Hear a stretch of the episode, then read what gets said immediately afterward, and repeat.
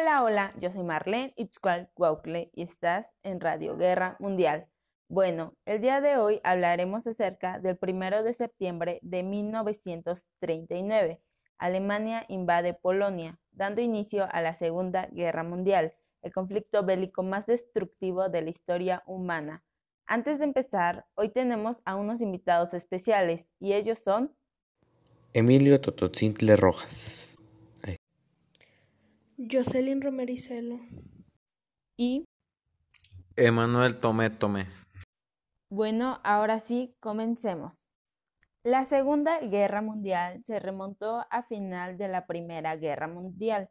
Los países victoriosos imponen el Tratado de Versalles a los países perdedores. Este tratado humilla a Alemania y la condena a una crisis en la que la población se radicaliza contra las potencias extranjeras.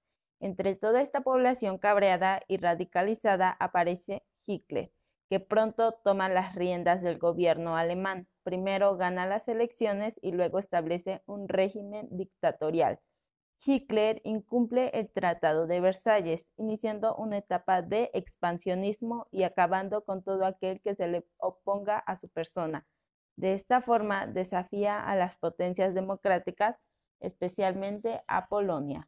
Así, con la política de apaciguamiento, Hitler ordenó la invasión de Polonia el 1 de septiembre de 1939, pero dos días después Gran Bretaña y Francia declararon la guerra a la Alemania nazi. A partir de ahí, Alemania puso en marcha su poderosa maquinaria bélica, iniciando la Blitzkrieg o guerra relámpago. Esta es una táctica militar que implica un bombardeo inicial aéreo seguido del uso de fuerzas móviles atacando con velocidad y sorpresa para impedir que un enemigo pueda llevar a cabo una defensa coherente. Alemania fracasó en ocupar Inglaterra, así que cambiaron de objetivo y ocuparon Grecia y Yugoslavia para ayudar a las tropas de Mussolini, que luchan en esta región. Por su parte, las tropas italianas se introdujeron el 28 de octubre de 1940 en una desastrosa campaña, obligando a Hitler a intervenir a favor de los italianos y ampliar la guerra de Yugoslavia. Por el momento las ofensivas alemanas han obtenido triunfo, gracias a su rapidez, ya que sus líneas de abastecimiento funcionan bien en Europa. Su fuerza aérea y artillería mecanizada funcionan bien contra otros países industriales, que no han modernizado sus fuerzas armadas ni sus estrategias. Sin embargo, se involucraron con el Mediterráneo, donde se enfrentará a la Marina británica. El ejército fascista italiano fue incapaz de ocupar los Balcanes, incluso con la entrada de la guerra de Hungría, Rumania y Bulgaria en el bando nazi fascista, así que decidió emprender otra aventura.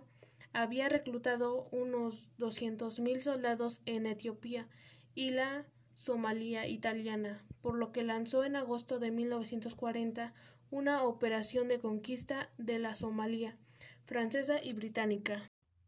En respuesta, Gran Bretaña reunió unos 75.000 soldados en Kenia y 28.000 en Sudán y atacó desde el noroeste y el sur de Etiopía, logrando derrotar a los ejércitos fascistas en abril de 1941.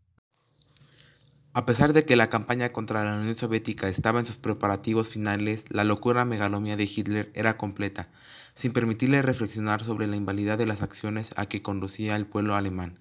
Así, cuando no había acabado la guerra en Etiopía, impulsó un golpe de Estado en Irak, obligando a los británicos a enviar fuerzas para restablecer el gobierno colonial. Una vez que restauró el dominio británico, ese ejército se dirigió a Siria y a Palestina para expulsar a los franceses pronazis seguidores del gobierno títere francés de Vichy que se encontraba allí.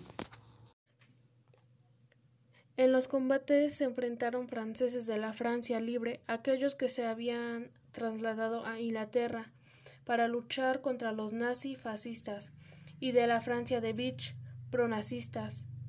Lucharon entre sí y finalmente los franco-británicos dominaron Medio Oriente para el 14 de julio de 1941.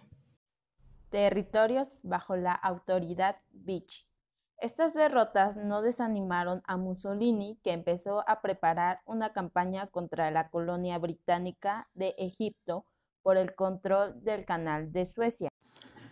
Así el ejército italiano partió de sus posesiones en Libia, atacó a las tropas británicas y de la comunidad británica en Egipto. Siendo derrotado nuevamente, Alemania acudió en auxilio con un ejército expedicionario del cuerpo africano del general Erwin Rommel, que liberó importantes batallas en el desierto del norte de África. Bueno, esto sería todo. Espero te haya gustado el tema que el día de hoy comentamos. Si es así, no olvides compartirlo con amigos y familiares. Gracias por escuchar Radio Guerra Mundial. Nos vemos en el próximo capítulo. Adiós.